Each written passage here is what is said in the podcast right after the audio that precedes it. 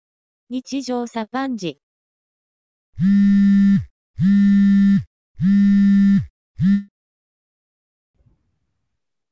テレビうちないんやけど、はい、そうテですレね。ビを見る機会があって、はい。でなんかその時にたまたま増岡翼が出てて、うん。増岡翼って全然最近見えひんかってんけど、たまたま昼の番組に出てて、うん。いや、なんか久しぶりに見たなと思って、はいもうあの人もう40ぐらいらしいねんけど、 35って今書いてるんで調べたら。ほんまでも30代後半5。 ?5 か。うん。でも全然さ、35に見えへんやんか。まあ若く見るよね。怖すぎてさ、え、いいことちゃうん。えいいことなんやけど、いや、いいことすぎて怖くて、うで、んすごい興味が出て、うんインスタとか調べてへんか。うん。え、そしたらなんか最近 YouTube で YouTube チャンネル持ってやっぱりやってるらしくて。はい。で、その増岡翼のチャンネルとか見てたら、うん。地雷系女のメイク、地雷系メイクははは。やってて、はい知ってる地雷系メイク。いや、具体的に言われたら分からんけど、ちょっと調べるわ。あ、いや、まあ、調べてもくれてもいいけど、まあ、地雷系メイクってなんか、その、まあ、最近、その、女女子高生とか、まあ、大学生とかもやってるんやけど、ああ、もとはい、も分かとっさ地雷系、地雷系女みたいなっていうワードって結構あったやんか。うーん、それってその、なんていうのあ、まあいいや、言ってみて。いやまあ、そ の地雷女っていうワードが昔からあって、はい。まあ、それって多分、まあ、うちらが高校生ぐらいの時も言っててんけど、はいな。んか、その、付き合ってみたら結構めんどくさい女だったみたいなあ感じとか、まあ、付き合い始めた時は良かったんやけどずっと一緒にいたら結構なんかあのメンヘラだったみたいなとか、はいなんかすごいこう強く当たってくるやつだったとか なんかそういう地雷を踏んでしまったっていうはいのとかかって地雷女って呼ぶようになったんやけど、いなんかそういうなんか二面性があるみたいなのをうん。強調するためのメイクらしい。ああ。はいはいはでもなんかまあそう言いいたいこう、そうそうそう、なんか、そういう二面性があって、ちょっと暗いところもあるよ、みたいなのを匂わせるための地雷系メイクい。うん。らしくて、で、なんか、うん正岡翼は、なんかそういう地雷系っていう言葉のところから、そういうのを紐解いて、解説してた上で、地雷系メイクを自分でやってみる。やってみて、こういう工程でっていうのをちゃんと見せてて、なるほどね。すげえなと思って、めっちゃ見てて。それどの辺がすごいのえで、なんか他の、その地雷系メイクっていうのを、そうまあ、そこで興味を持って、他の人たちのやつも見てたんやんか。普通の YouTuber のやつとか、ああとなんか、誰やったっけな、ニコルンとかがもうやっててん、地雷系メイクの。うん。僕知ってるチャンネルで似合いそうではある。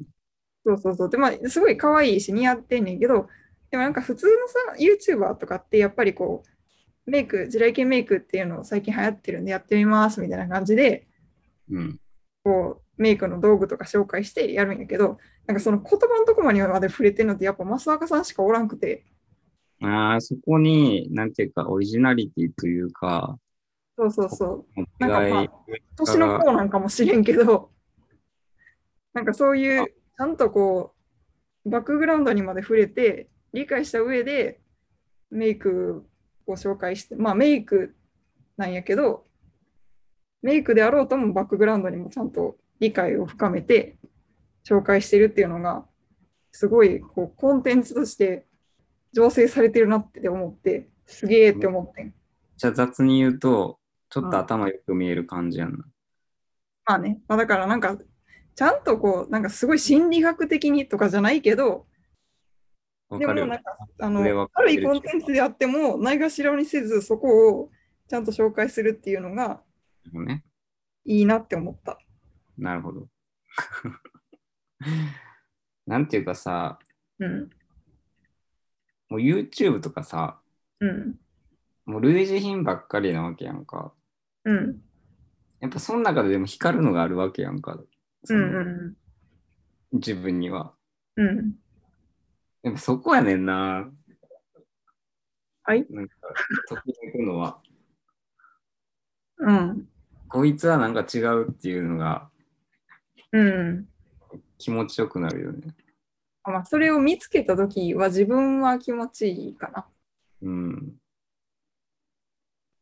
いや YouTube とか、マジでそういう、まあ、や人たちがまあ、ちょこちょこいて、うん。うん、なんか、ああ、すげえなっていつも思うねんな。なんでこれが自分には思いつかへんかったんやろみたいなさ。あマジでそのワンアイディアっていうかさ、あ。うん。なんか一個付け足してるだけやねんけど、うん。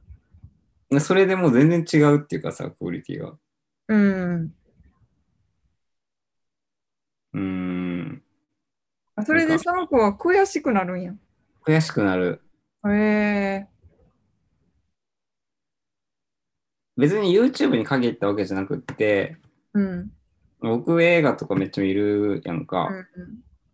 うん。みそれ見てる時もそうやねん結局、うん。なんかこのジャンルのこういう映画っていうの今までもあるけどうん。なんかそ一個ワンアイデア足してたらもうそれだけでめっちゃワクワクするっていうかうん。うん。あこれは見たことなかったっていう気持ちになるからさうん。うーんそういうのはまあ嫉妬もするし、まあ、素敵やなっていう思うよねうん。うんそれがやりたいんかもしれへんな究極あうんあ。出したがりなん屋かさんやな。それをさ、やったことはないわ。自分は多分。ああ。なんで人生において多分、それできた試しがない気がする。ああ。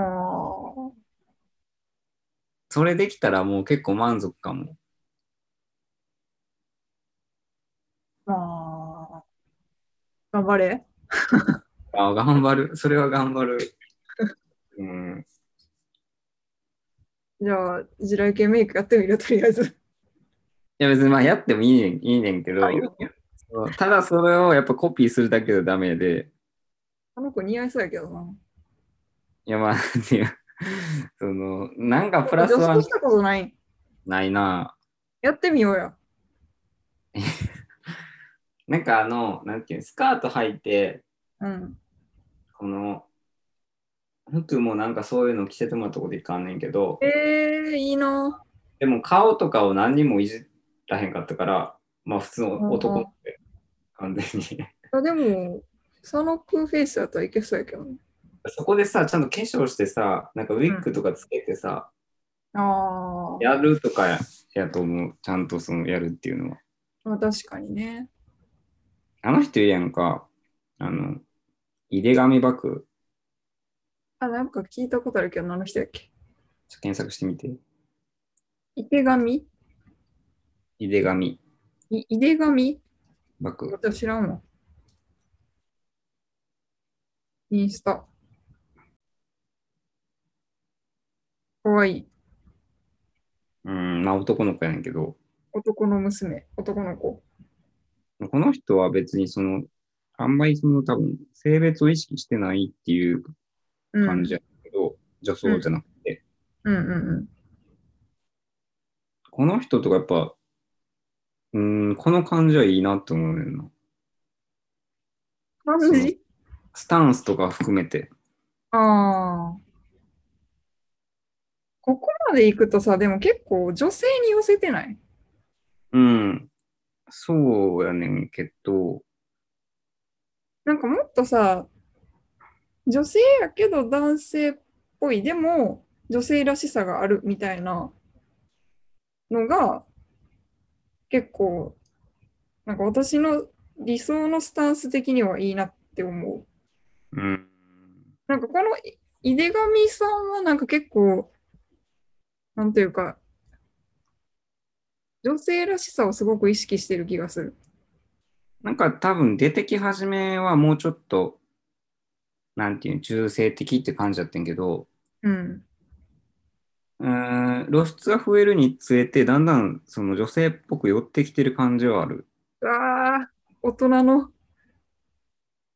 いや、わからへん、それ、なんていうか、自分でここまでいけるみたいなのが、だんだん幅が増えていってるんじゃないかなって思うんやけど、なるほど。あどうなんかな、なんか CM とか出だしたら結構そういうの言われたりするんかもな。ああ、こっち寄せた方がいいよみたいな。そうそう。よりこう、やっぱり。女性っぽいのがまあ、ファンがつくというか、うん。まあ、単純にその差別化するって考えたら、まあ、そっちの方がまあ確かにいいんかもしれんけど、うん。うん、でも、なんていうか、どの格好もマジで似合ってるからな。まあね。うん、あんま嫌味な感じせえへんねんな。うん。うんやろう。いや、やらんけどさ。 いや、なのかい。なんか企画がないとやらへんな、そういう。じゃあ、サパンジ企画で。いや、そういうことじゃない。 で、そうね。じゃあ、視聴者からちょっと、視聴者じゃないか、リスナーから依頼がいつでもあったらやろうか。僕ん女装企画。でも30日常代サパンジ。いや、やるっていうのは非常に危険やから言わへんけど、いや、そんなんだったらなれへんで、オンリーワンに。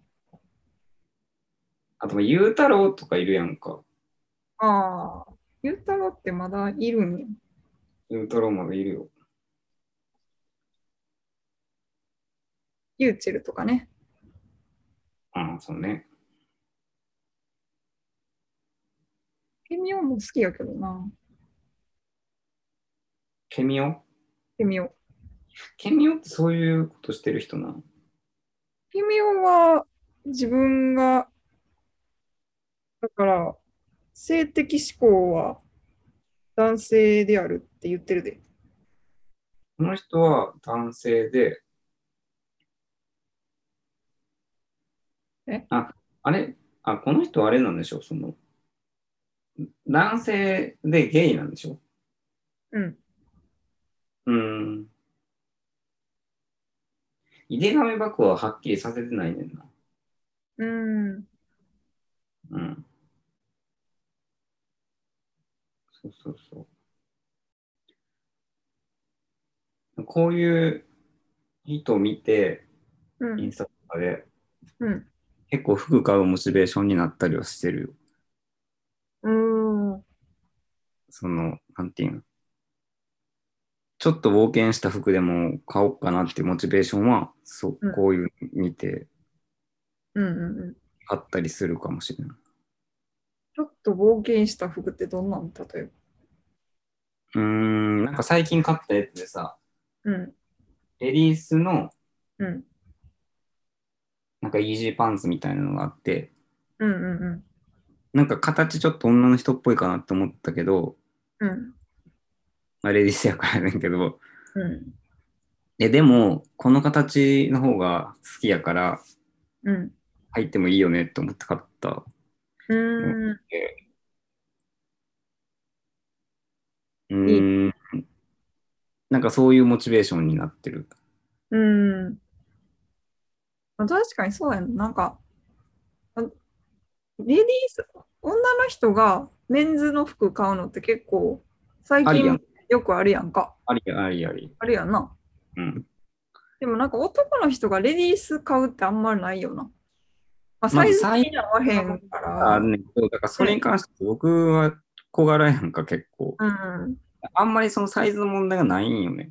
うんうんうん。だからその点ではクリアできてるんやったら全然 OK やし、似合うしいいと思う。だからそういう、どうかなって一瞬思うけど、うん。やっぱ買ってみようって思うのは、こういうのを見て、うんうんうん。なんか考えて彼らが着てるんのを見て、こう勇気を出す感じはあるよね。うん。あとまあその、試それは、着とかしやすしにくいねんな、めっちゃ。あね見てるとさ、お店で、そのうん女性ものコーナーを、あ、うん。あの、男性もののやつで同じ形のがあっちにありますよみたいなこと言われてるから、 あそうじゃないねんなと思って、あ、ああ、そうじゃないな。いいからこっちを見てんねんけどなと思って、うん。うん。なんかそういうのはたまにある。なあ。確かにな。うん。そういうのも、なくなっていけばいいけどな。まあでもこれに関してはその、まあ売ってる方は ターゲット決めて売ってるわけやからまあ、あ、そうね。ならないねんけどさ。ターゲットという枠を決めないとダメだもんね。でも女の人のさ、イうんージーパンツめっちゃいいねんな、大体。うーん。メンズでさ、ああいうのってないねんな。どういうのちょっと広がっ、裾が広がってたりとかさ、えーそんなんメンズの方があるんじゃん。いや、ない。まあ、最近ちょっと女性もなんか広めのやつ流行りやけど、なんかさ、ワイドパンツみたいなの流行ってるやんか。やってる。でしょうん。でも大体なんかハイウエストだったりせえへん。そやろなんかそれ、あ、それがいいのう。別にそれで全然そのサイズ考えたら履けるねんか。うんうんうん。メンズやったらめっちゃでかいみたいになんねん。あー、なるほどね。あのそうじゃないねみたいな。下のサイズでもなんか胸ぐらいまであるみたいなさ。あー。うん切らなあかんとかさ、あとは。うんうんうんうんうん。そういうのが結構あって。あー、確かにな。パンツとか結構そうよな。うん。大きさが顕著に出るっていうか、なんか上ってさ、結構 T シャツとかでもさ、こうダボっと着てても、そうまね。あ、なんかそんなに目立たん、目立たんっていうか、そんなに不自然じゃない。そういう着こなしも、まあ、あるから。うん。でも下っいていと思うんだけどな、やっぱ足の長さにこう、合ってなかったら、うわ、合ってないなって感じに見えちゃうもんな。単純にルーズなだけやからね。うん。パンツしかも絶対試着せな、私買えへんな。この前さ、だからさ、通販で買っちゃってんけどさ、うんうん。しながら、うん。バッチリやった。めっちゃ興奮えー、 やったぜってなったよね。うん。通販やったら接客もされんでいいしな。そうね。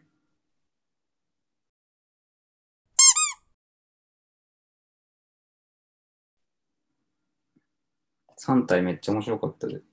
3。読めへんな、あれは。1で残念したな。でそれでさ、ちょっと思ってんけどさ、うん。多分僕の周りにそういう人めっちゃ多くてさ、うん。その、盛り上がってんの分かってるし、うん。ちょい気になってるけど、正直もう今から3冊も読めへんみたいなさ、うん。そういう人が多分いっぱいいると思うね。うん。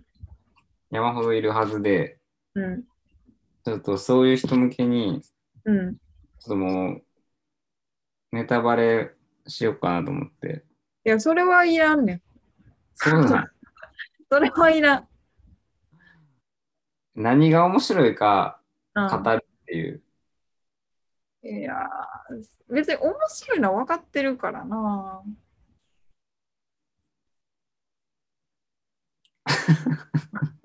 やけど読む時間が単純に読む時間と気力がないっていうだけやかな。こういうことでしょいやえだから、なんていうの、もう読んだ気になれるっていうかさ。いやいやいや、それは読まな分からんから。で、ほんま面白いねんけど、ほんま、時間かかるしエネルギーいるのはマジでわかんねんな。そうやろなんか多分あれが映画とかやったらいけると思うねんな。読むってまあまあさ、自分の中でこう世界作って理解せなあかんから。いちなみに1の途中でやめてんな。や、一部を最後まで読んだよ。あ、読んな。うん。ああ、じゃあ1は面白い。二の手までかな。 1は面白かったん一面白かった。ああ、そうなんや。けど、長えなと思いながら読んでた。でも2も3もあれの2倍あるからな。せやろだからあれが、ちょっとな、気力が。なんていうのかな、その世界観の広がりみたいなのがさ、いまあ、1がさ、うん。まあ、1やとしたらさ、う2はまあ10ぐらいあってさん。、やば。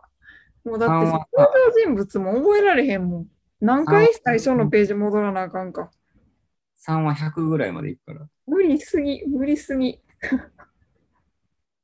えだからあれをさ、一人の人間が頭の中で考えたってのマジで信じられへんくて、うん。信じられへん。 1はさ、言ったらさ、何もしてないやん、まだ。うん。徹底紹介だけでうん、もうあんだけ面白いみたいなさ。うん。まあ、過去の振り返り的な感じね。うん。まあ言ったらなんていうのまあ宇宙人対地球み、宇宙人が攻めてくるぞみたいな話の、うほん。んまよくある話の導入部分だけっていう感じやんうか。ん。マジであの設定もさ、もうめっちゃありきたりっていうかさ、うん。その話もうなんていうのいや、100回ぐらい聞いてんけどみたいなうん。設定やんか。うん。いやなのに、なんかそれをあんだけ広げるかと思って。うん。あの VR ゲームを、まあ、持ち込んでるのが一個新しいと思うけど、うん。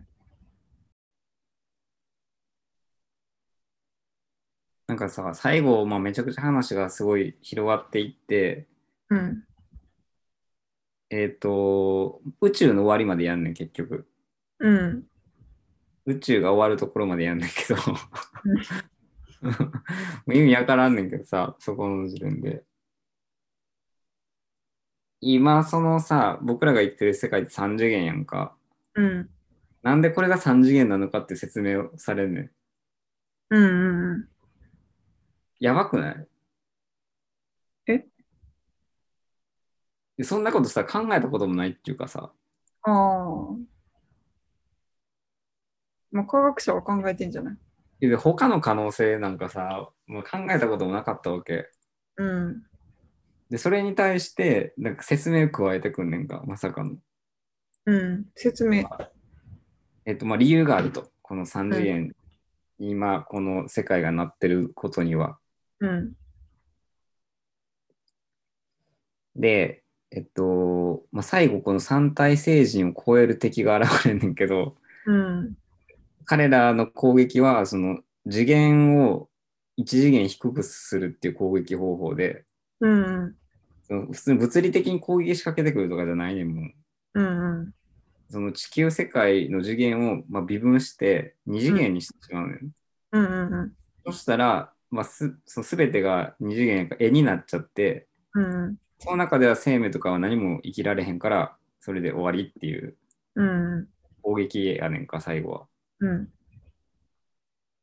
でもそれでまあ地球文明滅亡すんねんけど最終的にめっちゃ終わりしよった。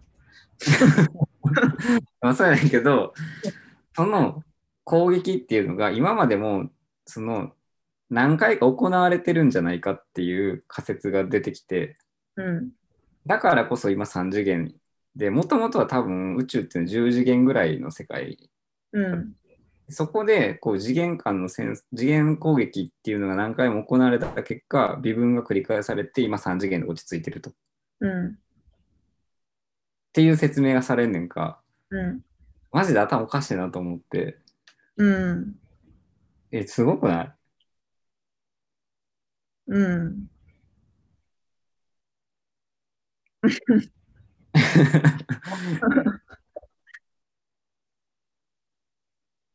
いや、なんかでも、その次元を持ち出してくるところとかは、まあ、よくあるっていう話なんじゃない そうかな。初めて聞いた。その次元を攻撃するっていうさ。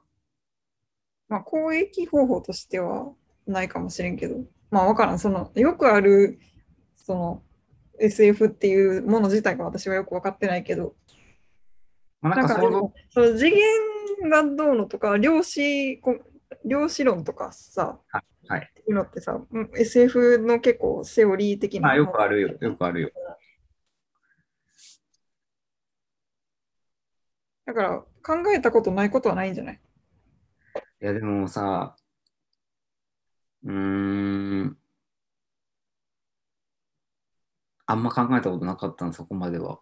うん。だってさ、4次元の世界がどう見えるかって僕らにはもう分からへんわけやんか。だからな。ていうか、まず次元自体がよく分からへんから、私何回もウィキで調べんねんけど、全然分からん、いまだに。いや、分からんよ。分からんやろ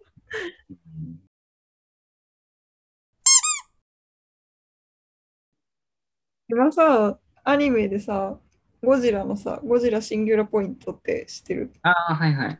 あれ見てんねんけどさ、ネットフリックスで。うんあれも、なんか今までにないゴジラやねんか。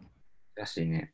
ゴジラって今まで核エネルギーで動いてたけど、核がないゴジラ、初めてのあやねん。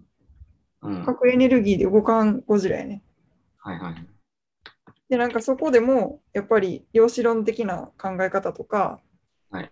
もっと他の、なんか宇宙科学的なこととか、まあいろんな、いろんな科学要素が集まった話なんやけど、はいはないんはかいす。ごい勉強になるっていうか、まあ、そう直接的に全然役に立ったりとかじゃないんやけど、なんか考えたことな勉強になるいその量子論的なこととか、次元とか、なんうか全然今まで関わってこうへんかった科学要素がいろいろ出てきて、ん、調べながら見たら、え、すげえ、あ、こんな考え方あったんやとか、やばいちょっとワクワクしてきた。見るわ、絶対。ある、うん、絶対楽しいと思3う。連こ休でん見る。なことで、こう、証明されたりとか、されてたんやとか、まあ、そうアニメ見るだけでは分からへんねんけど、やっぱ調べながら、ちょっと停止しながら見たりしたら、すげえ面白い。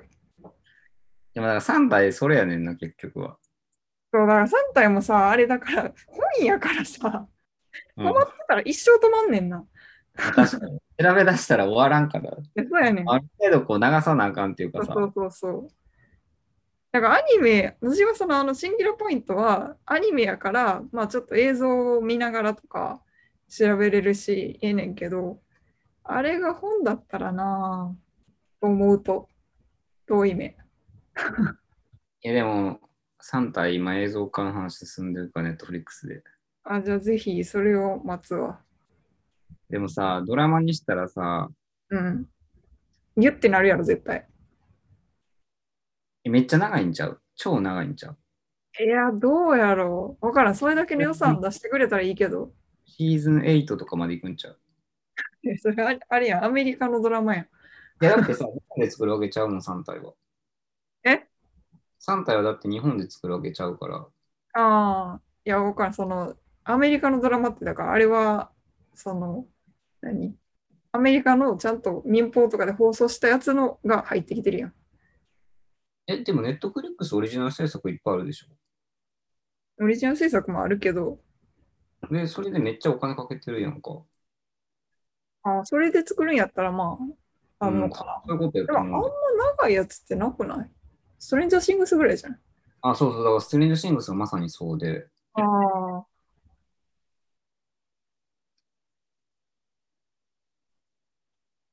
なんかむしろ、ネットフリックスそういうのにこう、力を入れてると思うけどね。うん。だから、でも、全裸監督、思ったより長くなかったな。あれってシーズン2で終わりそれで終わり。うん、まあ、その日本のさ、うん。ドラマとしてはやっぱお金かかってる感じすごいしたからな、見てて。うん。なんか単純に、まあ予算あるんやなって感じはしたよね。うん。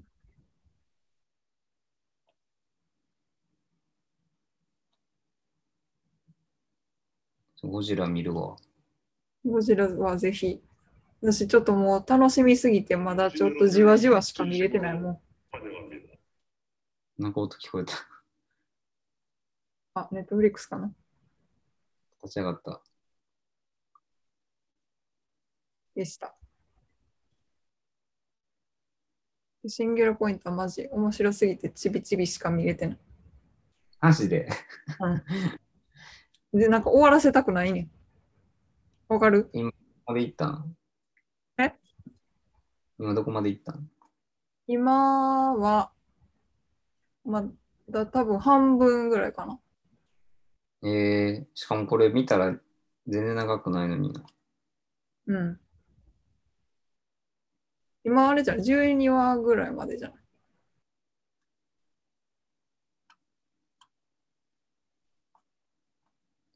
見るわ。ぜひ。今見たら結構面白いのめっちゃネットフリックス来てんな。最近あんま開けてなかったけど。あるよ。見たいのもいっぱいある。うーん。ちょっと連休見る、見よっかな。今週末連休か。てか来週結構休みがあるからさ。シルバーウィークでしょ。言うても。あしかも、一日は木曜、うん。微妙。ゴジラぐらい見れるんちゃうあまあ、見終わりはするかもね。いや、私はでも終わらせたくないから、まだ、ちょいちょいしか見に。え、でもさ、まだ見てないのに語んのあれやけどさ、うん。その SF やんのにゴジラを使うってめっちゃイケてるなって思った。ああ、その日本で SF コンテンツといえばそれゴジラやろっていうさ、うんうん。なんかその感じがめっちゃかっこいいなと思った。ああ。ゴジラって、今までのゴジラって SF っていうジャンルじゃない。 SF やで、 SF でしょ、うえ、んじ、ゃあど、どういうこと今の。その、いや、そのパッと僕がイメージするゴジラは、うん。うーん、SF やねんけど、もうちょっとこの身近な感じというか、短っ。うーん最初のゴジラってあれ水爆実験やっけとかやったと思う。でしょ、うなんかそういうのレベルやんか、いつもそのゴジラがその蘇る理由って。うん。なんかそれをもっとかなり進めてるんかなって感じがして、うーん。その SF 感みたいなところ。ああ、だから今までは科学で解明できる範囲だったけど、もっそうそとうなんか科学では解明できないレベルの、これは果たしてこう確証があるのかレベルの科学を応用してきてるってこと。とか、なんていうん、その、もっとざっくりやったやんか。ゴジラの、ざっそくのり。、動力の説明とかさ。ああ、まあ、言ったら、その、嘘科学満点っていうかさ、 うんうんうんうんうんなんていあ。うの、核エネルギーを食べて動いてるんだみたいなとか。実際その、どっか、原発で、うん。むしゃむしゃ食べるみたいなシーンある回があった気がすんねんか。うーん。うんそういうぐらいいい加減なさ、 う科学感っていうかさ、ん。ああ。だから最初の古ゴジ代ラ、対策したぐらいのやつ。そうそう、最初のゴジラ倒す兵器もなんかオキシジェンデストロイヤーっていうさ、ええうんめちゃくちゃな白物やねんけどさ。あそうなん最初なんか、それよりも多分き、かっちりしてるんやろうなっていう感じが、今の話聞いてると思ったから、ああ、そう、なんか主人公が2人いて、アニメは。うんで2人とも結構その科学寄りの人っていうポジションやね。なんか1人はどっちかというとコンピュータサイエンス的な人で、もう1人はなんかあの大学院生で、大学院でなんか、えっと、いいと、なんか空想生物の研究をしてるっていう設定で、はでで空想生物ってなんかこの世でそのいないとされているものうん。ネッシーとかなんかそういうのはうん。がなんかなんでこう出てきたかみたいなのとかあいるとすればどういう物質で構成されてるのかとあ。かあ、いいね。そっていうののを研究してるっていう設定でってなると結構その科学要素とか何でもこう全部絡み合ってくるからうん。いろんなこう、まあ、それこそ量子論みたいなのとかうん。なんか全部の化学要素を組み合わせて考えなあかんから、そういうのが組み合わせて、そのゴジラの謎も解けていくみたいな。なんかそのさ、オカルトをこう科学するみたいなことなんかあ、そうそうそうそうそうそな。あーなるほど。あうんもうなんか聞くだけで楽しそうな感じがする。う。うん、めっちゃ面白い。なんか公式サイトに用語集みたいなのも載ってるから、ぜひそちらも確認しつつ。いや見てゴジラさ、ちょっと昔のやつ順番に見ていきたいね。ああ、確かにね。全然見てないからな、正直。え、あれは映画のやつはあの、日本のやつ。一番最初のゴジラと、うん、シン・ゴジラと、うん。あと、キングギドラ出てくるやつを見た気すんな。ああ。シン・ゴジラ、私も見たわ。なんかあれはさ、あれはあれはあれでよかったよな。面白かったよ、めっちゃ。あ政治の感じが 出てて面白かったけどまあ、災害シミュレーションっていうかさ、 な。ああ、政治シミュレーションかな。あそれもある、それも。う政治シミュレーション。ーん、面白かったよ。ね、うんなんか今まさに起こってる感じある。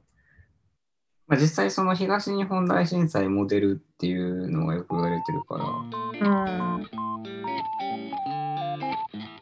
いや、今コロナ禍で起こあ、っそてういうること、そういうことね。感じがある。